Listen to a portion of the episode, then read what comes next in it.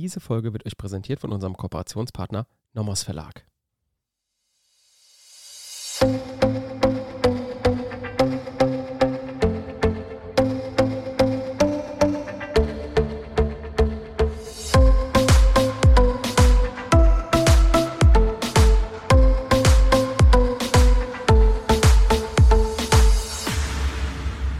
Willkommen zu einer neuen Folge Kurzerklärt. Heute bewegen wir uns wieder wie jeden Freitag im öffentlichen Recht. Inzwischen sind wir angekommen im Staatsorganisationsrecht und hier etwas genauer sind wir heute in der Folge unterwegs mitten bei den Staatsprinzipien und heute schauen wir uns das Bundesstaatsprinzip ein bisschen genauer an.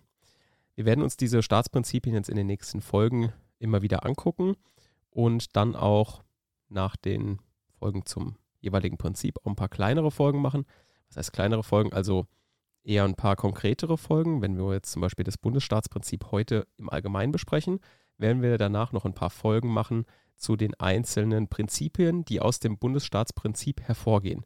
Denn eigentlich sind das die Folgen, die ihr in den Klausuren braucht. Denn das Bundesstaatsprinzip beinhaltet in, insbesondere zum Beispiel das Homogenitätsprinzip oder ähm, das Gebot der Bundestreue.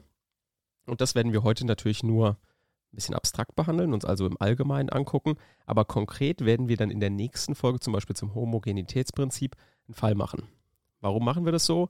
Weil ich mir einfach dachte, es ist gut, wenn ihr eine Überblicksfolge zu dem jeweiligen Prinzip habt und dann daraufhin noch Folgen mit praktischen Fällen.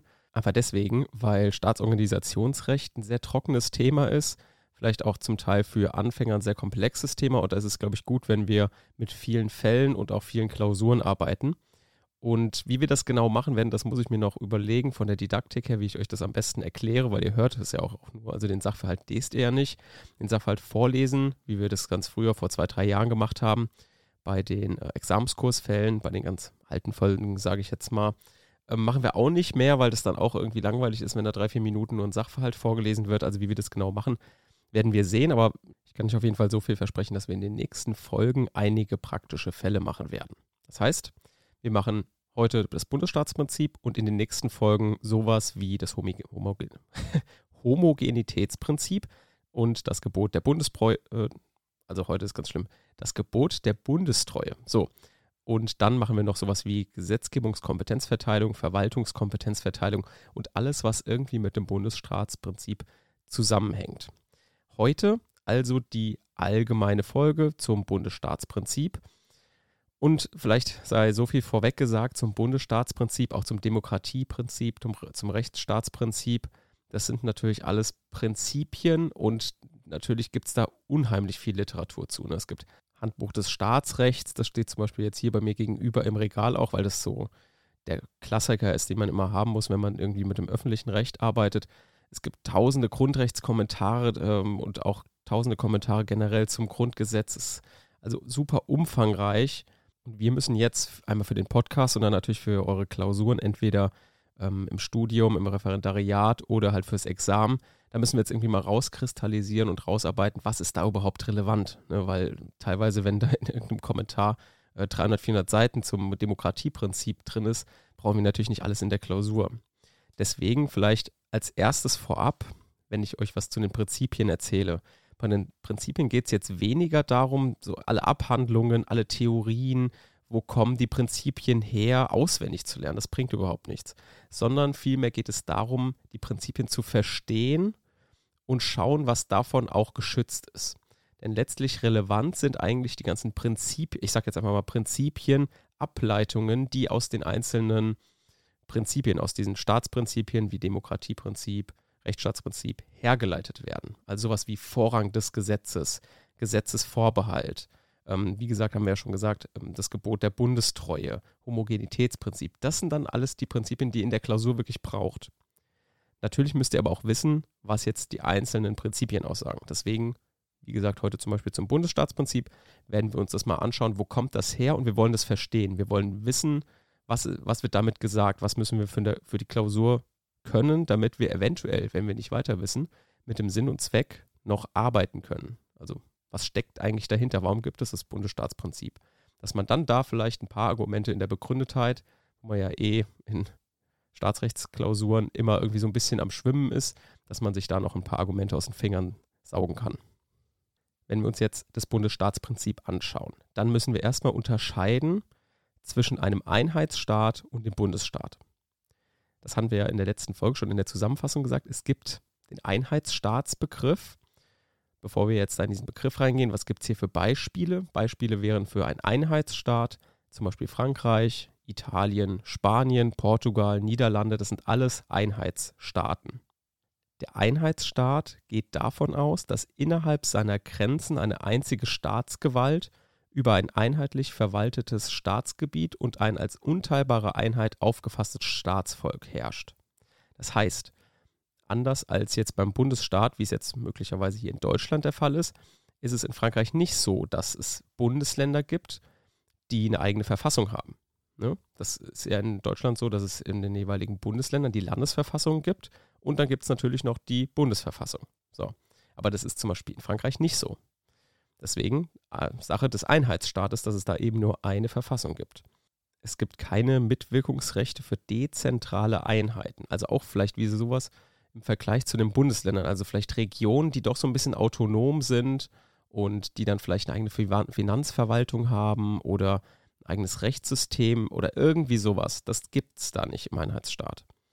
Außer für gewisse Verwaltungs- und Justizfunktionen obliegen jetzt bestimmten Provinzen und Departements, wie es zum Beispiel in Frankreich der Fall ist, obliegen denen diese Aufgaben. Aber das ist, sind nur ein paar und jedenfalls nicht so, dass man sagen könnte, die haben jetzt eine eigene Verfassung, die, die haben Mitwirkungsrechte und ähnliches. Das ist nach dem Einheitsstaatsprinzip ist das nicht der Fall.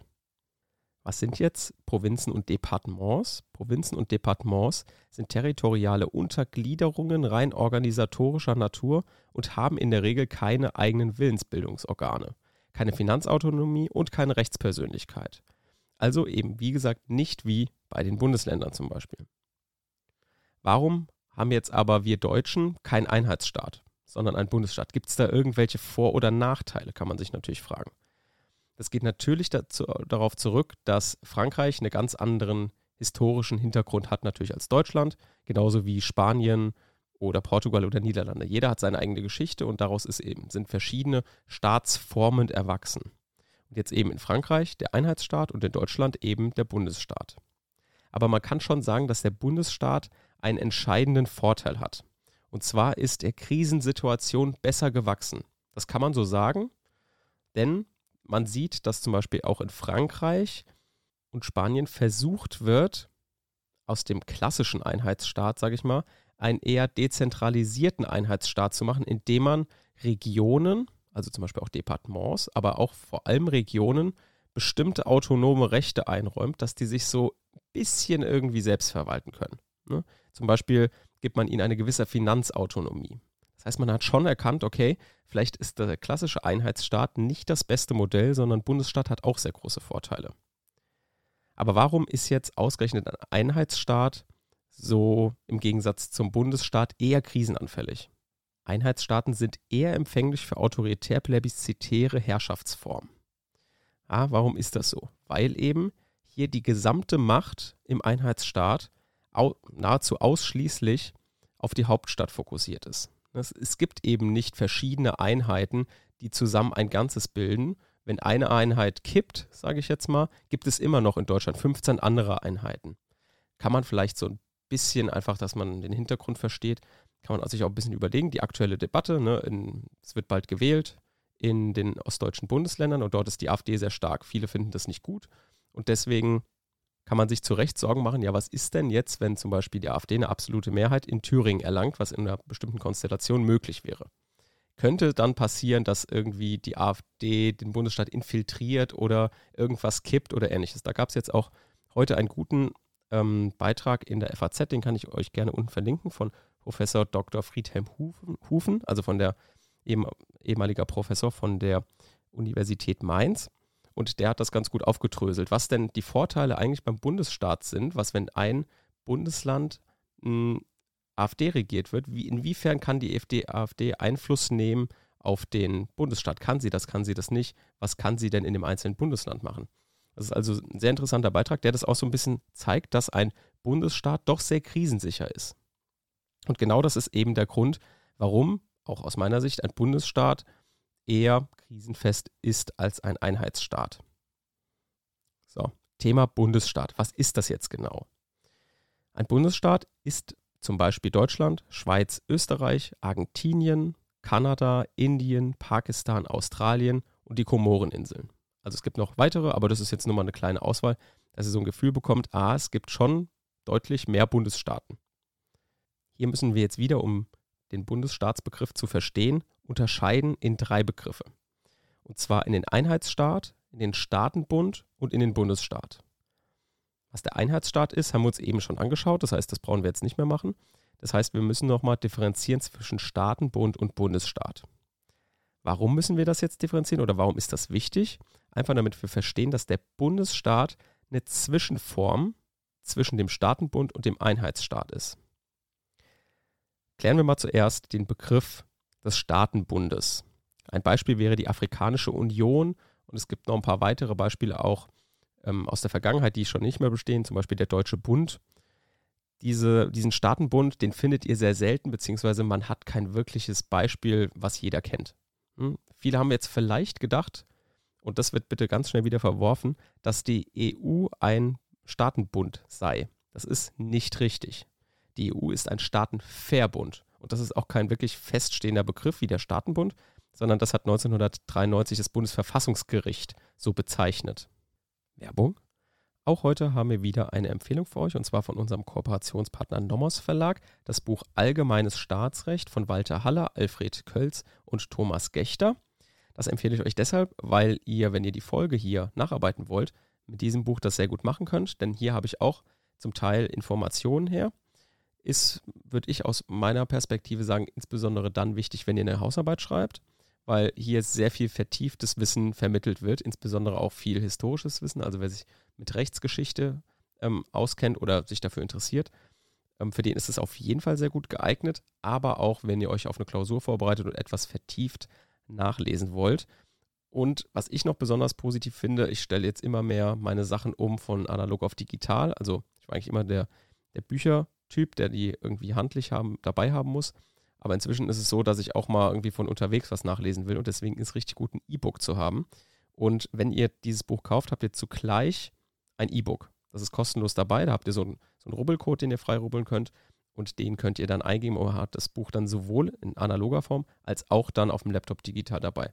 Finde ich eigentlich eine super Möglichkeit für diejenigen, die gerade Hausarbeiten schreiben und in der Bib sitzen und äh, sich entweder das Buch nicht ausleihen wollen, weil es irgendwie mal wieder weg ist, oder ähm, dann nicht immer das Buch mitschleppen müsst. Das ist eigentlich eine ganz gute Lösung, finde ich. Werbung Ende. So, und was versteht man jetzt unter einem Staatenbund? Unter einem Staatenbund ist eine dauernde, auf einem völkerrechtlichen Vertrag beruhende Verbindung unabhängiger Staaten zu gemeinsamen politischen Zwecken zu verstehen. Er hat keine originäre Staatsgewalt und generell keine Staatlichkeit an sich, sondern bei dem Staatenbund ist eben der Sinn, dass die Selbstständigkeit, Souveränität und Staatlichkeit seiner Mitglieder unangetastet bleibt. Das können zum Beispiel irgendwelche Friedensbündnisse sein, ne? aber ansonsten werden keine Kompetenzen irgendwie an den Staatenbund abgegeben. Wohingegen die EU auf ihre Mitgliedstaaten innenpolitisch schon einen gewissen Einfluss hat, weil die Mitgliedstaaten bestimmte Teile ihrer Regelungskompetenzen jeweils natürlich im Einzelfall auf die EU-Ebene übertragen kann. Das ist eben auch der Unterschied zwischen dem Staatenbund und dem Staatenverbund. Also, wir wissen jetzt, was ein Staatenbund ist und wir wissen, was ein Einheitsstaat ist.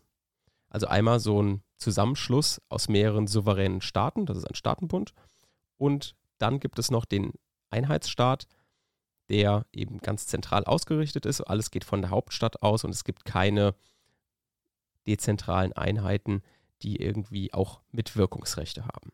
Jetzt haben wir aber so ein Mittelding, den Bundesstaat. Denn es ist insgesamt natürlich auch ein Staat, aber der besteht eben aus zwei Teilen. Deshalb haben wir in Deutschland auch den zweigliedrigen Bundesstaatsbegriff. Ein Bundesstaat bezeichnet eine Verbindung mehrerer Staaten zu einem Gesamtstaat in der Weise, dass in einer gesamtstaatlichen Verfassung die staatlichen Kompetenzen zwischen den Gliedstaaten, also bei uns jetzt den Bundesländern, und dem Gesamtstaat, also dem Bund, aufgeteilt werden, dass den Gliedstaaten durch besondere Organe und Verfahren gewisse Einfluss- und, Mitwirk und Mitbestimmungsmöglichkeiten im Gesamtstaat und dem Gesamtstaat bestimmte Einfluss- und Mitbestimmungsmöglichkeiten im Gesamtstaat und dem Gesamtstaat bestimmte Ein Einflussmöglichkeiten auf die Gliedstaaten zukommen. Also es ist die Aufteilung in Bund und Länder bei uns in Deutschland. Jetzt fällt immer, das will ich einfach mal einmal geklärt haben, immer der Begriff des Föderalismus. Viele denken, vielleicht ist es ein Synonym für den Bundesstaat. Das ist es nicht. Denn Föderalismus ist einfach ein politisches Ordnungsprinzip und es sagt einfach nur, dass die Glieder eines staatlichen Gemeinwesens gestärkt werden. So, das heißt, wir wissen jetzt, was ist ein Einheitsstaat, was ist ein Staatenbund und was ist ein Bundesstaat. Jetzt brauchen wir natürlich noch was für die Klausur. Komm, also äh, jetzt hier nur so geschichtlicher Hintergrund und sowas, das brauchen wir alles in der Klausur nicht, sondern wir wollen jetzt wissen, was müssen wir denn lernen. Und zwar, wir müssen wissen, dass Deutschland ein zweigliedriger Bundesstaat ist, aus Bund und Bundesländern besteht. Es gibt verschiedene Prinzipien und Gebote innerhalb des Bundesstaatsprinzips und die werden dann für die Klausuren relevant und werden wir uns in den nächsten Folgen auch anschauen. Was sind das zum Beispiel für Prinzipien? Das ist einmal das Homogenitätsprinzip. Das ist geregelt in äh, Artikel 28 Absatz 1 Satz 1 und besagt, dass eine Kernidentität der Verfassung von Bund und Länder bestehen muss. Das heißt, insbesondere die Verfassungsprinzipien aus Artikel 20 Grundgesetz dürfen nicht angegriffen werden und müssen bei beiden, also sowohl Bund als auch Ländern vorhanden sein. Das sagt im Groben das Homogenitätsprinzip, die genauen Ausformungen dann in der nächsten Folge. Dann gibt es noch das Gebot der Bundestreue oder Grundsatz bundesfreundlichen Verhaltens. Kann man beides nennen, sind einfach Synonyme für das Gleiche. Bund und Länder nehmen Rücksicht aufeinander, steht einfach dahinter. Also, man hört sich gegenseitig an, wenn es ein Problem gibt oder ähnliches. Also man achtet aufeinander, man respektiert sich ähm, gegenseitig und verhält sich gegeneinander freundlich. Dann gibt es natürlich noch zwischen Bund und Länder die klassischen das sind keine Probleme oder Prinzipien, sondern einfach eine gewisse Struktur, die wir auch noch lernen müssen. Das sind eben Gesetzgebungskompetenzverteilungen. Ne? Es gibt ja Gesetzgebungen, äh, Gesetzgebungskompetenzen für Bund und ähm, ansonsten regeln das eben die Länder. Dann gibt es auch Verwaltungskompetenzen und hier gibt es auch eine gewisse Verteilung, die wir uns dann auch noch in Ruhe anschauen werden. Das ist dann Artikel 83 Grundgesetz und das entspringt eben dem Bundesstaatsprinzip. Okay, nochmal eine kleine Zusammenfassung von dem, was wir für, den, für das Bundesstaatsprinzip erstmal grob wissen müssen. Wir müssen uns hier mit drei Begriffen auskennen. Das ist der Staatenbund, der Bundesstaat und der Einheitsstaat. Was zeichnet jetzt die jeweiligen Begriffe aus? Der Staatenbund ist ein Bund souveräner Staaten. Der Bundesstaat ist ähm, ein aus Gliedstaaten bestehender souveräner Staat. Und der Einheitsstaat ist eben ein souveräner Einzelstaat. Wie sind die jetzt gegliedert? Der Staatenbund, da ist einfach jeder Mitgliedstaat ein souveräner Staat. Beim Bundesstaat ist die Gliederung folgendermaßen. Die Souveränität liegt beim Bund, die Gliedstaaten bleiben als juristische Person mit eigenem Aufgabenbereich und eigener Organisation bestehen. Im Einheitsstaat liegt die Souveränität beim Zentralorgan, rechtliche Einheit der Staatsgewalt, keine Gliederung in relativ autonome und ter oder territoriale Einheiten. Dann brauchen wir natürlich noch eine Rechtsgrundlage. Das ist jetzt beim Bundesstaat die Bundesverfassung und ähm, beim Einheitsstaat die Verfassung und beim Staatenverbund der völkerrechtliche Vertrag, der zusammenhält. Das unterscheidet die also voneinander. Wie kommt da jetzt eine Willensbildung zustande? Ähm, beim Staatenbund ähm, findet die allein durch die Staaten ohne Mitwirkung der Bürger statt. Beim Bundesstaat Mitwirkung der Gliedstaaten bei der Willensbildung des Bundes und beim Einheitsstaat keine Mitwirkung der dezentralisierten Einheiten bei der Willensbildung des Zentralstaates. Soweit erstmal im groben zum Bundesstaatsprinzip. In der nächsten Folge schauen wir uns das Homogenitätsprinzip an, anhand eines Falles. Das heißt, da wird es ein bisschen anschaulicher und ein bisschen praktischer als heute. Heute war eher so ein bisschen beriesel, berieseln lassen von dem Bundesstaatsprinzip, was das genau ist. Und daher hören wir dann uns in der nächsten Woche. Ansonsten am Montag mit Zivilrecht, am Mittwoch mit Strafrecht und am Freitag mit dem öffentlichen Recht. Bis dahin. Tschüss.